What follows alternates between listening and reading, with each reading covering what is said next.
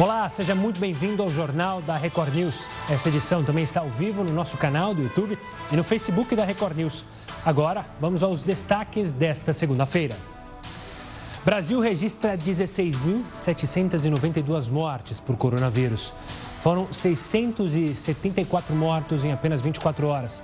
E o país já tem mais de 254 mil infectados. Câmara dos Vereadores de São Paulo aprova antecipação de feriados. O objetivo é criar feriadão da próxima quarta-feira até domingo, tudo para aumentar o isolamento social na cidade. Tratamento ao coronavírus. O ministro interino da Saúde apresenta a Bolsonaro protocolo para adoção da cloroquina em pacientes no estágio inicial da Covid-19. Isolamento social faz o consumo de bebidas alcoólicas aumentar. Distribuidoras e lojas de conveniência registraram crescimento na venda de mais de 93% no último mês. Restaurantes voltam a funcionar em vários países. Para isso, algumas medidas tiveram que ser tomadas. Umas bem comuns, mas outras completamente inusitadas.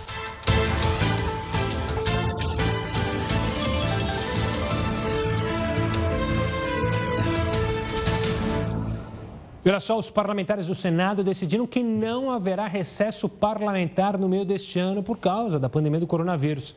Os senadores têm direito a dois períodos de recesso, um no final do ano e outro no meio do ano. Mas este último foi cancelado pelos próprios parlamentares. A decisão foi tomada em uma reunião entre os líderes e também o presidente da Casa, senador Davi Alcolumbre. Também ficou decidido o adiamento do retorno das sessões presenciais que estava inicialmente previsto para 15 de junho. Os senadores vão analisar no próximo mês quando eles vão voltar a frequentar o plenário presencialmente. E o governador Ibanez Rocha assinou um decreto para o início da flexibilização do comércio no Distrito Federal. A partir desta segunda-feira, algumas lojas que permaneciam fechadas desde o dia 19 de abril puderam ser reabertas. Os shoppings não foram incluídos na medida. O Palácio do Buriti permitiu a reabertura de lojas de calçados, roupas, de serviços de corte e costura e de extintores de incêndio, mas só vão poder funcionar entre as 11 horas e às 19 horas. Entre os cuidados recomendados para a reabertura está a aferição de temperatura de clientes e funcionários ao longo do expediente. Além disso, os estabelecimentos terão que garantir a distância mínima de 2 metros entre as pessoas, fornecer equipamentos de proteção individual a todos os empregados, organizar escala de revezamento de dia ou horário de trabalho. Se for constatado estado febril de clientes ou empregado, o comerciante deverá impedir a entrada da pessoa no estabelecimento. O texto determina ainda que estabelecimentos com funcionários sem máscara seja multado também. A direção do Cindy Varejista avalia como positiva essa reabertura, mas espera que todo o comércio esteja funcionando pelo menos antes do Dia dos Namorados. No decorrer da semana vão ser liberados mais alguns segmentos de loja de rua, e a gente espera que, de modo que até junho, o mês de junho, a gente vai estar com quase toda a cadeia produtiva liberada.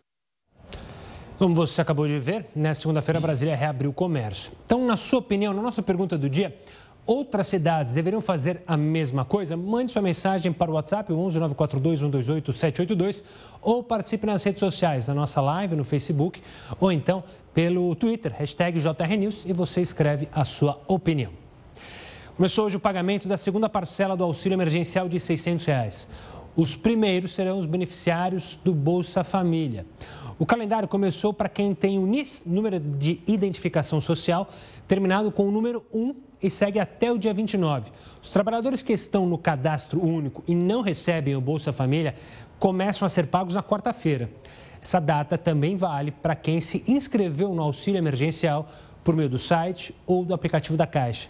O calendário serve apenas para quem recebeu a primeira parcela até o dia 30 de abril. Os demais trabalhadores terão que aguardar as definições do governo. Mas o que será que as pessoas fizeram com a primeira parcela? Gastaram com o quê? Quem conta pra gente é o professor Heródoto Barbeiro, que já participa aqui conosco. Heródoto, uma boa noite, uma ótima semana para você. O que, que o pessoal anda gastando com, os, com auxílio? Foi para pagar conta? O que, que foi? Conta pra gente.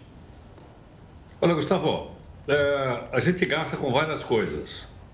uh, você agora há pouquinho dizia que o Senado Federal vai trabalhar no mês de julho, que é o mês de recesso. Cada senador custa para a gente 140 mil reais por mês. Cada senador. São 81 senadores, por aí você tem uma ideia quanto a gente gasta mesmo quando esse pessoal está em recesso. 140 pau. Agora, do outro lado, tem as pessoas estão se agarrando, então, aí na, nesse auxílio distribuído pela Caixa Econômica Federal, que a gente chama, então, de auxílio emergencial. Tem um telãozinho aí para a gente mostrar onde é que o que, que o pessoal está fazendo com a fantástica suma de 600 reais por mês. Vamos lá. Primeiro lá, 77% das pessoas que receberam 600 reais é porque não tem o que comer. Então elas gastaram na compra de alimento. Então, veja, praticamente de cada 10 pessoas, 7 pegaram os 600 reais e gastaram para comprar comida. 11% para pagamento de aluguel, para não se despejar. 9% para pagamento de contas e dívidas. E 3% eles vão guardar para a poupança. Então você veja que coisa interessante, olha lá. De cada 10 pessoas, então, apenas 3% vão guardar essa grana na poupança porque esse auxílio realmente é bastante importante. Agora, é bom lembrar que isso tudo está saindo do cofre do governo federal. Como o governo federal não alimenta o cofre, quem alimenta somos nós através do nosso imposto. Mais cedo ou mais tarde, nós vamos ter que repor esse dinheiro no governo federal. Mas é bom a gente saber o seguinte: o dinheiro está sendo bem gasto. De cada 10, 7 estão comprando comida para a sua família. Está. Bom, Heroto, daqui a pouco você volta com mais participações aqui dentro do JR News. O isolamento social tem feito o consumo de bebidas alcoólicas aumentar. A gente já falou um pouco sobre isso. Inclusive a busca por apoio no grupo Alcoólicos Anônimos. A gente vai falar mais sobre isso no próximo bloco. Agora, eu te espero na nossa primeira live. O JR News volta em instantes. JR News de volta para falar que o Ministério da Saúde apresentou hoje ao presidente Jair Bolsonaro os termos do novo protocolo que vai permitir o uso da cloroquina em pacientes no estágio inicial da Covid-19. Nos laboratórios das Forças Armadas, a fabricação da cloroquina foi acelerada a partir de março. O Exército detém o registro do medicamento usado no tratamento da malária. Marinha e Aeronáutica ajudaram na distribuição de quase 3 milhões de comprimidos aos estados. São Paulo recebeu cerca de 1 milhão. O Ministério da Saúde apresentou hoje ao presidente Bolsonaro o novo protocolo para a adoção da cloroquina no tratamento da Covid-19 expectativa é de liberação do medicamento para uso não apenas de pacientes nos estágios moderado e grave da doença, mas também para aqueles que estejam na fase inicial sob algumas condições. O Ministério prepara uma orientação e não uma recomendação. Divergências em torno da cloroquina levaram à saída de Nelson Teich do Ministério da Saúde. O interino, Eduardo Pazuello, deve acatar o pedido do presidente, que defende a adoção ampla. Em videoconferência hoje com a Organização Mundial da Saúde, o general afirmou que está ajustando protocolos. A oncologista e imunologista Nisi Yamaguchi diz que a cloroquina, combinada a outros medicamentos, permite a pacientes no estágio inicial uma resposta resposta imunológica mais rápida, evitando a superlotação das UTIs. E mesmo com estudos mostrando os efeitos colaterais, como arritmia cardíaca, defende a adoção do medicamento. Eu acho que pacientes com doenças cardíacas, é, eles precisam ser acompanhados pelos cardiologistas e vão ser atendidos, talvez, dentro de é, unidades mais especializadas, né? Esse protocolo é para pacientes ambulatoriais e pacientes com doenças preliminares. Não existe nenhum remédio isento de efeitos colaterais. O que você tem que ponderar é qual é o grau de risco dessas pessoas evoluírem para doenças mais graves Olha só, o Brasil é o quarto país do mundo com mais casos confirmados de coronavírus, segundo o Ministério da Saúde. Já quando se leva em consideração o número absoluto de mortos, o Brasil fica na sexta posição. No ranking da taxa de incidência, que divide os casos por um milhão de habitantes, o país ocupa o 38º lugar. Enquanto isso, a taxa de mortalidade, que também calcula o total de mortes por um milhão de habitantes, é a 18ª maior do mundo no caso do Brasil. E o ministro Celso de Mello tem até o fim de semana para decidir sobre o sigilo da gravação da reunião ministerial citada pelo ex-ministro da Justiça, Sérgio Moro. O prazo foi anunciado pelo Supremo Tribunal Federal nesta segunda-feira. De acordo com o Moro, o vídeo da reunião do dia 22 de abril tem provas de que o presidente Jair Bolsonaro tentou interferir na Polícia Federal. A declaração do ex-ministro está sendo investigada. Agora, o ministro do STF precisa assistir ao vídeo para, em seguida, decidir se coloca ou não o material em sigilo total ou parcial. Neste momento, você alugaria um carro para pagar 10 reais por semana? Pois é, a situação de algumas locadoras de carros está ficando complicada a ponto de surgirem promoções como essa.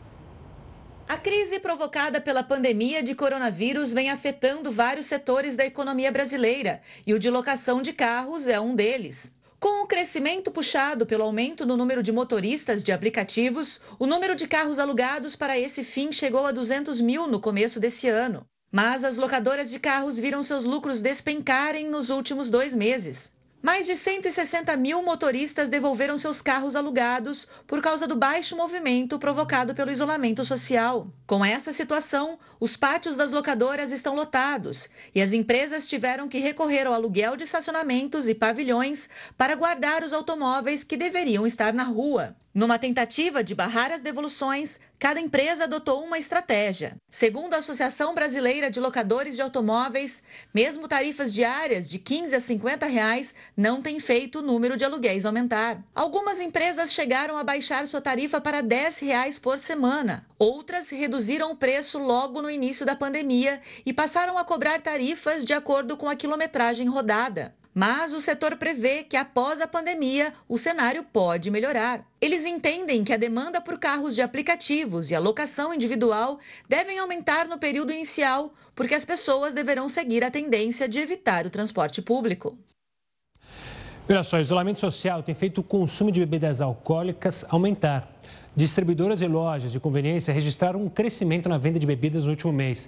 E a busca por apoio no grupo Alcoólicos Anônimos triplicou durante a quarentena. Quem vai conversar com a gente sobre esse assunto é a presidente do programa, Camila Ribeiro. Camila, uma boa noite, obrigado pela participação aqui conosco. Camila, é, essa, esse aumento não é exclusivo aqui só no Brasil, né? Em outros lugares do mundo também houve um aumento no consumo de bebidas alcoólicas. Há alguma explicação lógica para esse aumento? Bom, a gente entende que o isolamento social ele acaba fragilizando as pessoas, ah, em toda essa situação da pandemia, faz com que as pessoas ah, mudem a sua rotina, se sintam mais vulneráveis, ah, e com isso a gente observou esse, isola, esse aumento do consumo de bebida alcoólica, né?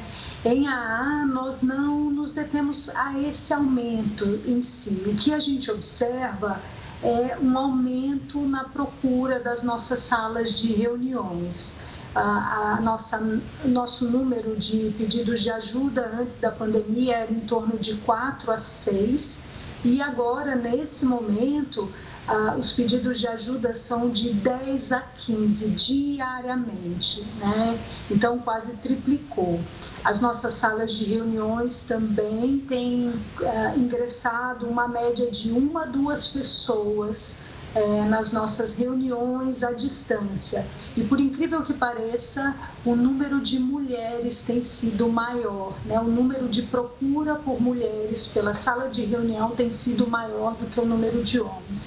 É, então, esses dados têm mostrado para nós a importância das atividades de alcoólicos anônimos para a sociedade como um todo, hum. né? e principalmente dessas reuniões que estão acontecendo à distância. Nesse ponto que eu queria chegar, como é que tem funcionado essas reuniões à distância? Isso já era algo usual, que o programa já fazia, ou, claro, por causa da pandemia teve que ser é, colocado em prática? E tem muita diferença da presencial para essa distância?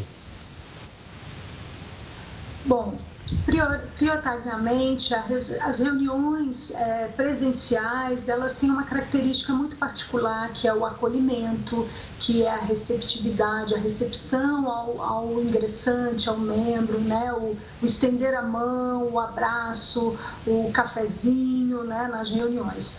Mas uh, o que que a gente observou? A importância de continuarmos mantendo esses espaços de compartilhamento as salas de reuniões de alcoólicos anônimos são um espaço para compartilhamento de experiências, forças e esperanças, né?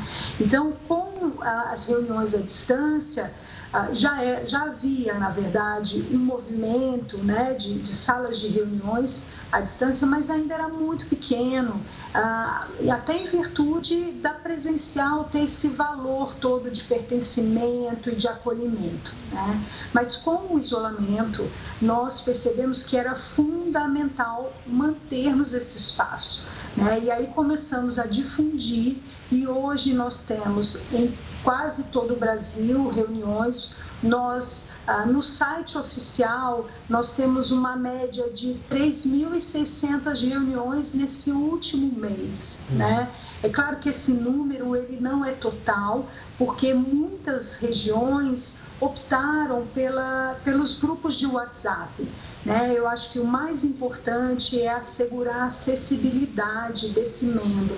Né? A gente sabe que muitas das pessoas né, da nossa Irmandade são de uma geração que não tem muita habilidade com a tecnologia, então a gente tentou de todas as formas minimizar os impactos dos fechamentos dos grupos, mas garantir acessibilidade para esse membro. Então, o número de reuniões que hoje nós é, apresentamos esse número de uma média de 3.600 reuniões é, ao longo desse último mês, ainda não é um dado real, porque muitas reuniões acontecem em diversas plataformas de reuniões à distância e também pelos grupos de WhatsApp. Nós temos uma média de 23 mil participantes nessas reuniões que nós temos cadastradas no nosso site oficial. Né? A, a, nós temos a nossa reunião nacional, que recebe brasileiros de fora do país né? e, e, e pessoas de diversas regiões do nosso país. É, e essa reunião acontece diariamente às 20 horas. E para ingressar numa dessas salas de reuniões, é só acessar o site oficial de Alcoólicos Anônimos, a.org, e tem uma aba que já dá o direcionamento para a sala de reunião à distância. Pode ser acessado pelo computador, pelo tablet, pelo celular. Tá certo. Camila, quero agradecer demais a sua participação aqui conosco no JR News. Para quem se interessou, ela já passou o site. E lembrando, você que perdeu o início dessa reportagem, você pode assistir ela na íntegra, essa entrevista, perdão, no nosso canal no YouTube, youtube.com.br News. E olha, São Paulo está tentando agora um mega feriado para tirar mais gente das ruas da capital e aumentar o isolamento. A gente vai explicar um pouco melhor essa história daqui a pouquinho de como vai funcionar essa ideia de feriadão. Agora, eu te espero em mais uma live do Jornal.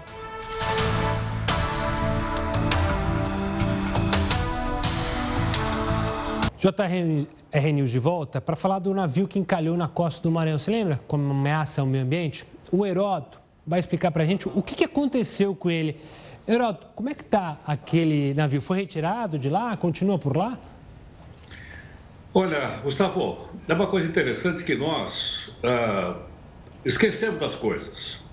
Esse navio está carregado com milhares de toneladas de minério de ferro, vendida pela Vale do Rio Doce. A Vale é aquela mesma lá do, de Brumadinho, né, que a gente falou durante tanto tempo aqui, foi responsável pela morte de tantas tantas pessoas.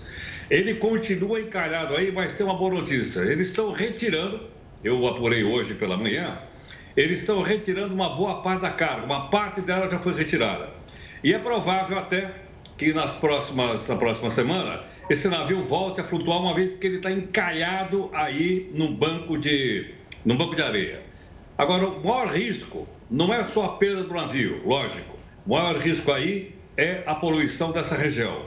O óleo já foi retirado do navio e agora estão retirando a carga. Mas é bom a gente lembrar, porque senão fica parecendo o seguinte, que ele foi abandonado e nunca mais ninguém falou a respeito dele. É um gigantesco graneleiro, como você está vendo aí, de origem da Coreia do Sul, o produto é da Vale e ele, o destino desse navio era a China, para onde esse minério todo era levado. E parece que agora, aos poucos, a gente vai conseguir retirar dali. Eu acho que uma dessas coisas todas, Gustavo, a gente lembrar que acontece, para não deixar abandonado, é de vez em quando a gente trazê-la de volta à nossa realidade. E queria até pedir para o pessoal o seguinte: se lembrar de alguma coisa, pode mandar para a gente aqui no nosso Zap Zap, onde a gente tem aquele resumo diário, que é o 942 128 782 para que a gente, por causa do coronavírus, não esqueça de outros problemas importantes do nosso país, como esse aí, da questão do meio ambiente. Bom, Heroto, ele volta conosco daqui a pouquinho ainda nesse jornal da Record News. Só lembrando também, se você quiser mandar outros temas para não cair no esquecimento, tem a possibilidade de mandar pelo Twitter, hashtag JR News. Se você coloca ali a sua mensagem, também comente o jornal da Record News nas redes sociais. E olha, existem mais de 150 testes de coronavírus no mercado. Você vai entender agora qual é a diferença entre eles na reportagem.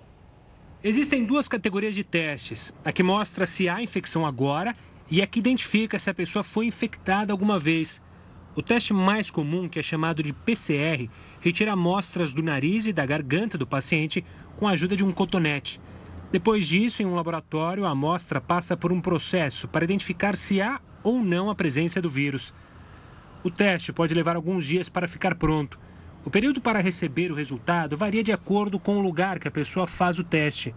Na Coreia do Sul, por exemplo, eles têm um sistema mais rápido coletam amostras sem as pessoas saírem do carro e o resultado, que é quase instantâneo, é enviado por mensagem de texto para o celular. O PCR ajuda a entender quem está infectado e quem não está. A partir disso, é decidido qual tipo de quarentena essas pessoas devem entrar. A segunda categoria é conhecida como ELISA. Esse teste usa uma amostra de sangue para identificar se o paciente tem anticorpos contra o vírus. A presença desses anticorpos indica que o sistema imunológico reagiu em algum momento a este vírus, ou seja, o paciente já teve a Covid-19 e está curado.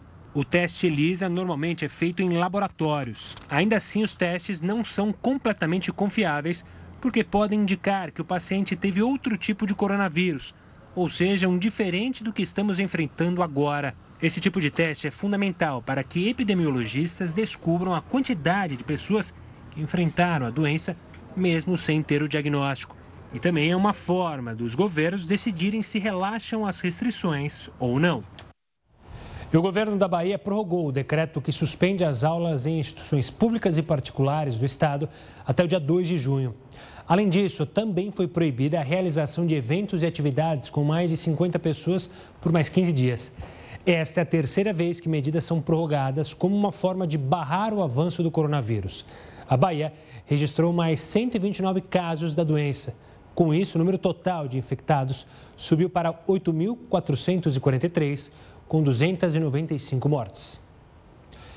E após uma semana das crianças francesas terem voltado às escolas, cerca de 70 novos casos de infecção por coronavírus foram relacionados à reabertura dessas instituições. Cerca de 40 mil pré-escolas e ensino primário foram reabertas na semana passada e hoje cerca de 150 mil estudantes do ensino médio voltaram às aulas da França. No entanto, o ministro da Educação disse que o retorno colocou algumas crianças em risco e que as escolas que registraram os casos serão fechadas imediatamente. Voltando aqui para o Brasil, São Paulo tenta agora um mega feriado para tirar mais gente das ruas da capital e aumentar assim o isolamento. O rodízio, que proibiu a circulação diária de metade da frota, não deu certo. No primeiro dia, sem o chamado rodízio ampliado, às 8 horas da manhã, a lentidão nas principais ruas e avenidas de São Paulo foi menor do que na semana passada. A medida tirava todo dia 50% dos carros de circulação. Ela foi suspensa depois de sete dias porque praticamente não mudou o índice de isolamento e aumentou as aglomerações no transporte público. Quem acho que precisa trabalhar deixou o carro em casa e foi de ônibus, de metrô. Motoristas multados dificilmente devem conseguir anular as infrações, segundo essa advogada. Então, está, está atrelado se você poderia, naquele dia, andar ou não. Se esse rodízio deu resultado ou não, isso não pode ser, estar, estar relacionado ao direito de você infringir ou não uma lei. O prefeito de São Paulo está preocupado. Apesar de nove em cada dez internados com Covid-19 terem se recuperado, ele alerta que 91% dos leitos de UTI da cidade estão ocupados. Além disso, a primeira fase de um estudo feito nos bairros mais afetados da capital mostra que apenas 5% dos moradores já tiveram contato com o vírus. Para tentar aumentar o isolamento social na cidade de São Paulo a curto prazo, o prefeito Bruno Covas decidiu antecipar dois feriados municipais, Corpus Christi e Dia da Consciência Negra. O projeto foi aprovado aqui na Câmara dos Vereadores. O governador João Dória também quer antecipar o feriado estadual de 9 de julho para o dia 25 de maio. E dessa forma, a cidade teria seis dias seguidos de feriado prolongado, na expectativa de atingir pelo menos 50% de isolamento. No fim da tarde, uma carreata contra a quarentena parou a marginal Tietê. Um grupo se aglomerou para protestar.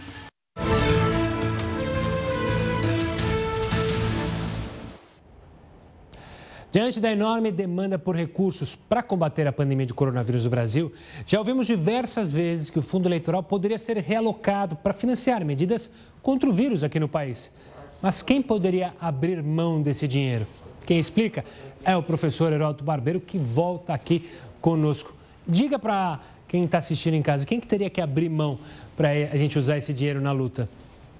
Olha, Gustavo, eu acho que, por exemplo, tem um partido político que poderia abrir mão do seu helicóptero comparado com essa grana para o coronavírus. Tem outros que têm pago viagem de jatinhos com essa grana que poderia ir também para o combate à doença.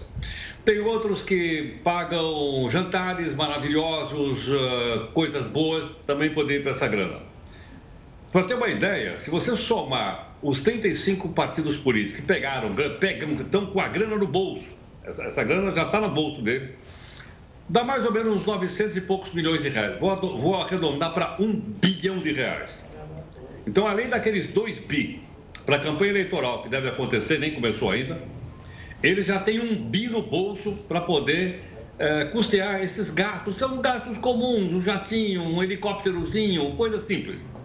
Agora a pergunta é o seguinte: são 35, seria difícil a gente botar o nome de todo mundo aí. Então vamos pegar o nosso telãozinho e vamos colocar o nome dos cinco que mais puseram grana no bolso, que mais poderiam contribuir. Logicamente que essa grana aí é proporcional à quantidade de deputados que ele tem na Câmara dos Deputados. Essa foi a proporção. Muito bem, vamos lá. O PT tem 205 milhões de reais, é o primeiro colocado, tem mais, tinha mais deputados na época, por isso ficou mais com grana. O PSL com 201 milhões, o MDB, MDB quer dizer, me dei bem, tem 151 milhões. O PP, que é o Partido Progressista, tem 138 milhões. O PSD, 136 milhões. Então, olha, somando toda essa grana, dá mais de 831 milhões de reais de.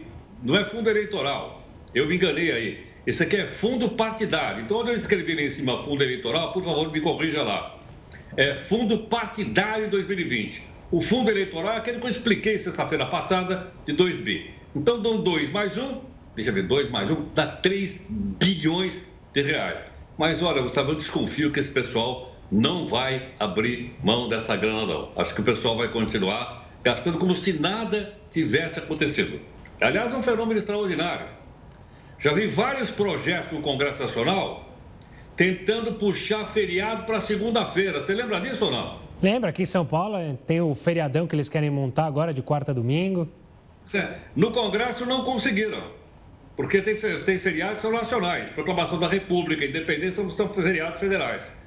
Mas parece então que aí a gente, depois desse rodízio burro que a cidade enfrentou, nós vamos ter agora então a antecipação dos feriados. Vamos ver o que acontece. É isso aí, Gustavo. Veremos. Geraldo, obrigado pela participação. Amanhã a gente se fala. Um forte abraço. Até mais. Olha, Estados Unidos é, fez testes em humanos de uma vacina contra o coronavírus e os resultados são bem positivos. A gente vai falar disso no próximo bloco. Agora eu te espero para a nossa última live.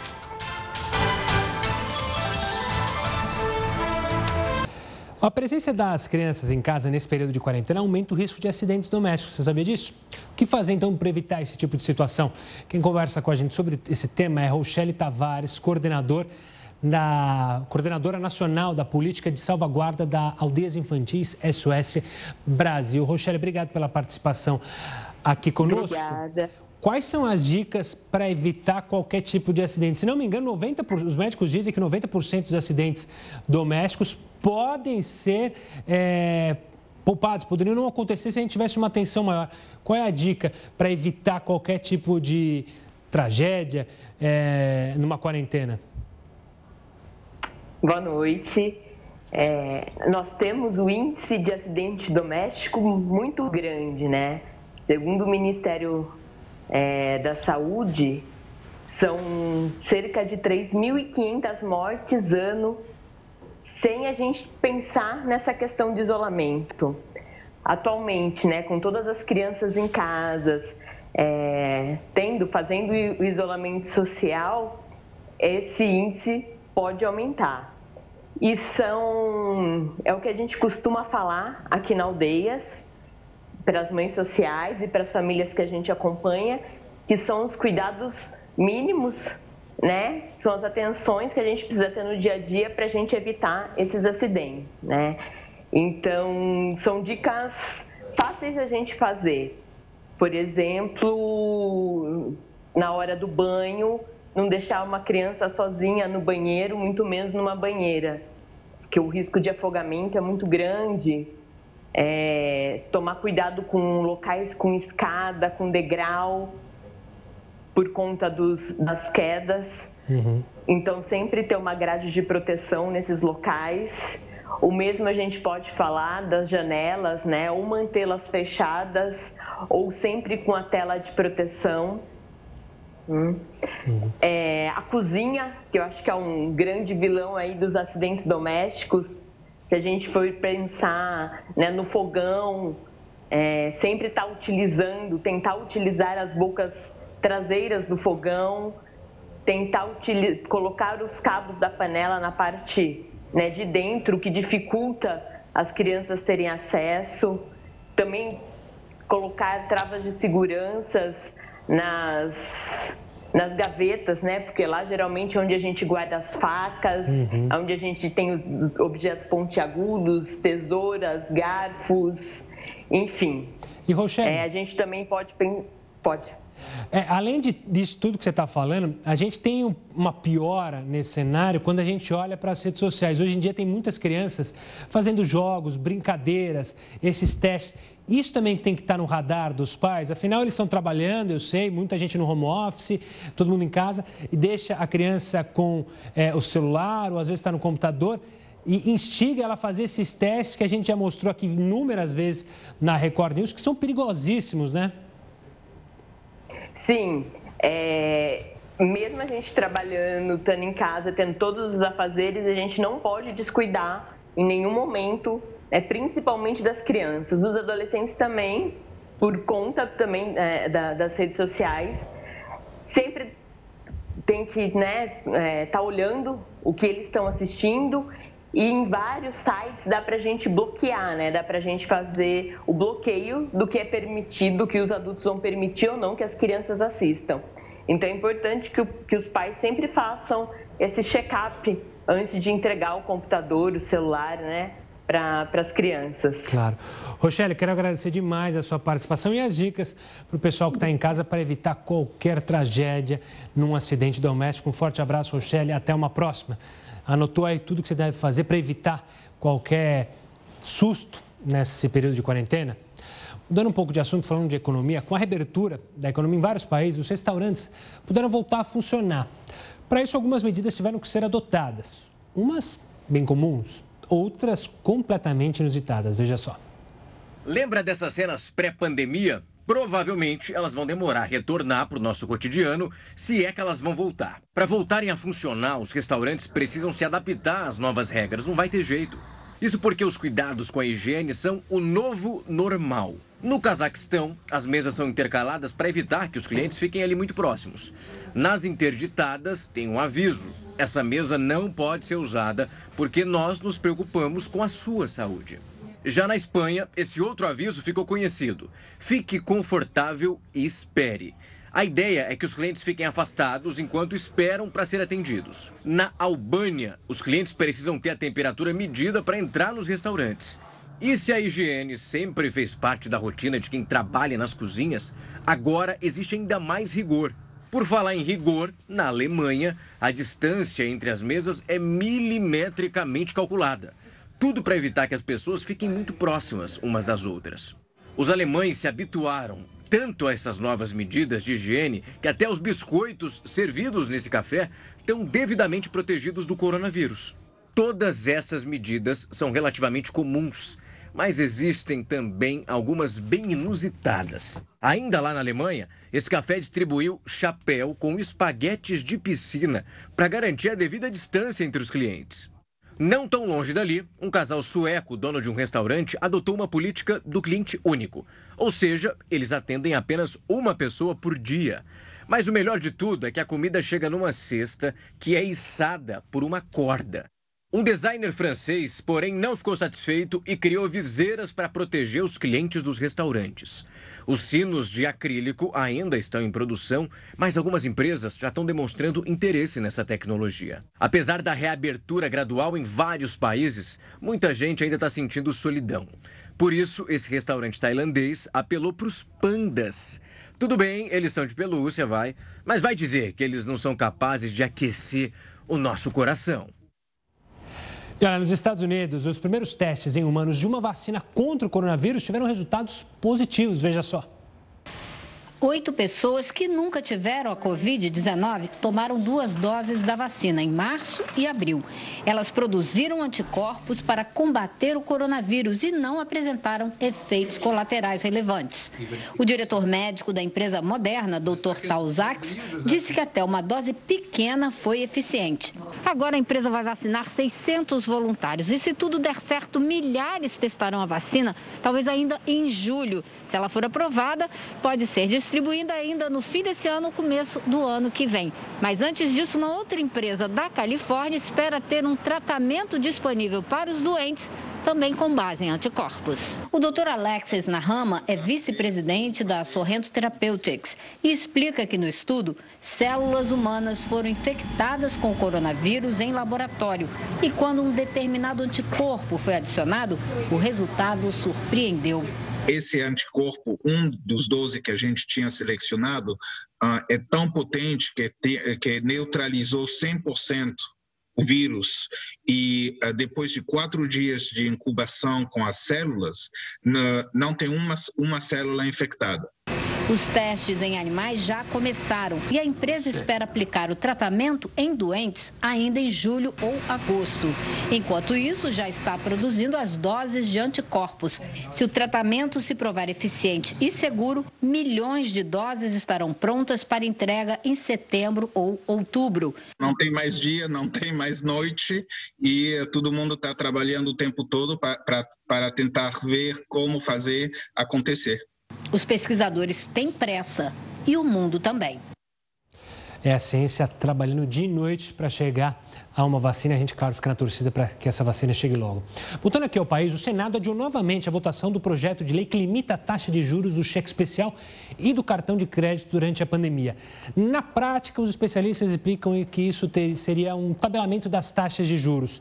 Mas será que isso é possível? Quem explica é Diogo Carneiro, professor e pesquisador da FIPECAF, da USP.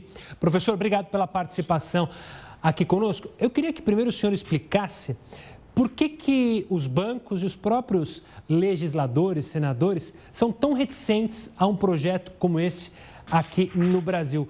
Por que, que muita gente é contra o tabelamento é, dessas taxas?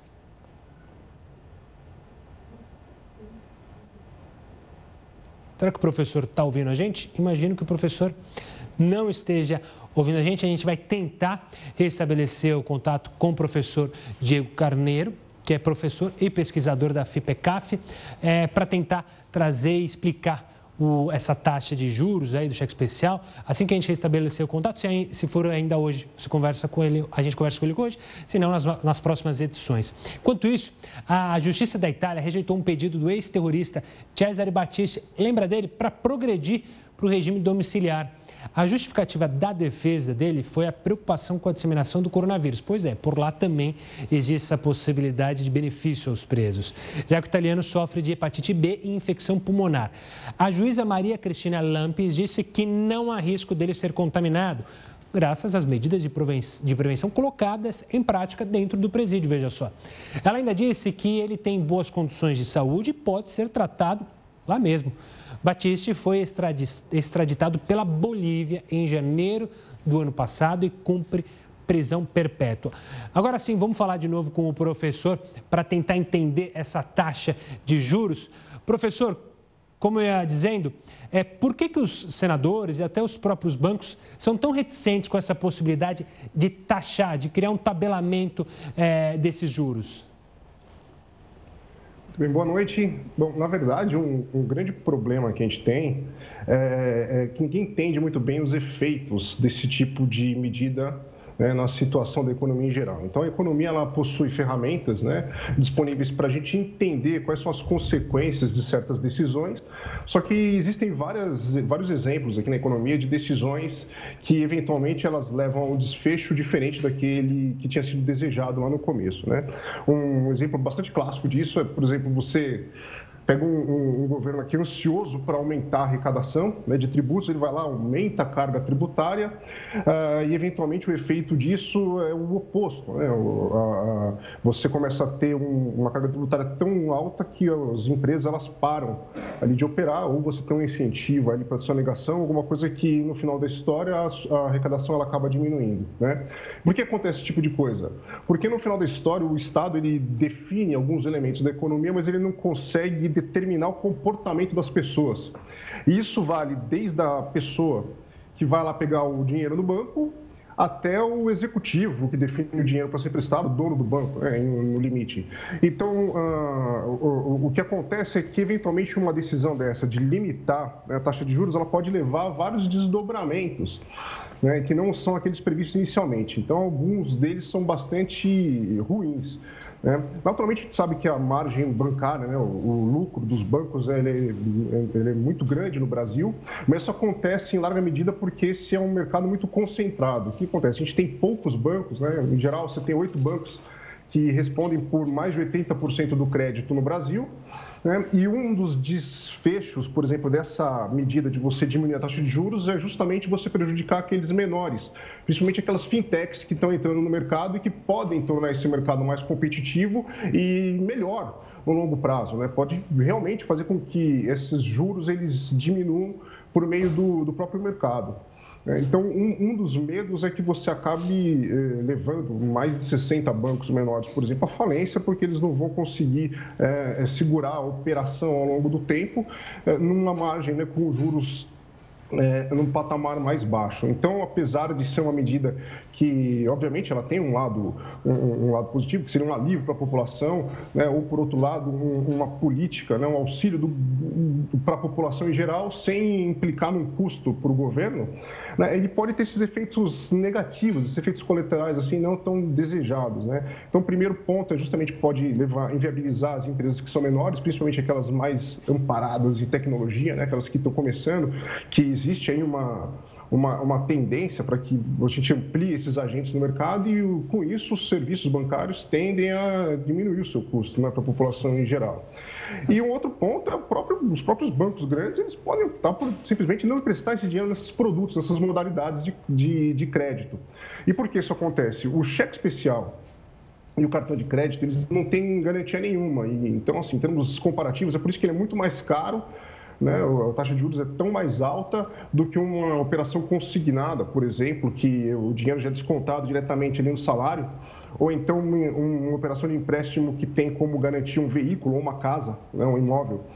Então, quando você pega e limita esses juros, por exemplo, para ter um valor máximo equivalente a esse do, do consignado ou do imobiliário, você está, de, de fato, desestruturando todo esse mercado. E aí outros pontos que isso pode levar no longo prazo, né, principalmente, é um endividamento maior da população, né, pode ter uma população aí super endividada no longo prazo, e aí, de um jeito ou de outro, a população vai ter que lidar com esse problema, uhum. né? Ah, acaba prejudicando o controle da inflação. Então, você está jogando dinheiro no, no, mercado e você acaba tirando ferramentas do Banco Central, do órgão regulador aí para para controlar essa inflação e sinaliza também uma intervenção no mercado, que é uma coisa não, não costuma ser muito bem vista. Né? A gente lembra de outras é, fixação de preço, tabelamento para combater a inflação no passado, né? é, congelamento aí de poupanças e outras medidas que acabaram tendo consequências bastante ruins né, para o mercado como um todo, né? principalmente pegando um horizonte mais amplo assim. Né? Então, tá em certo. linhas gerais, é por conta dessas razões. Tá certo, professor. Obrigado pela explicação. Esse assunto ainda vai vir muito à tona. Os senadores jogaram lá para frente. Veremos como será. O Jornal da Record News fica por aqui. Agora você acompanha a Live JR com a ministra da Agricultura, Tereza Cristina. Uma boa noite a todos e até amanhã.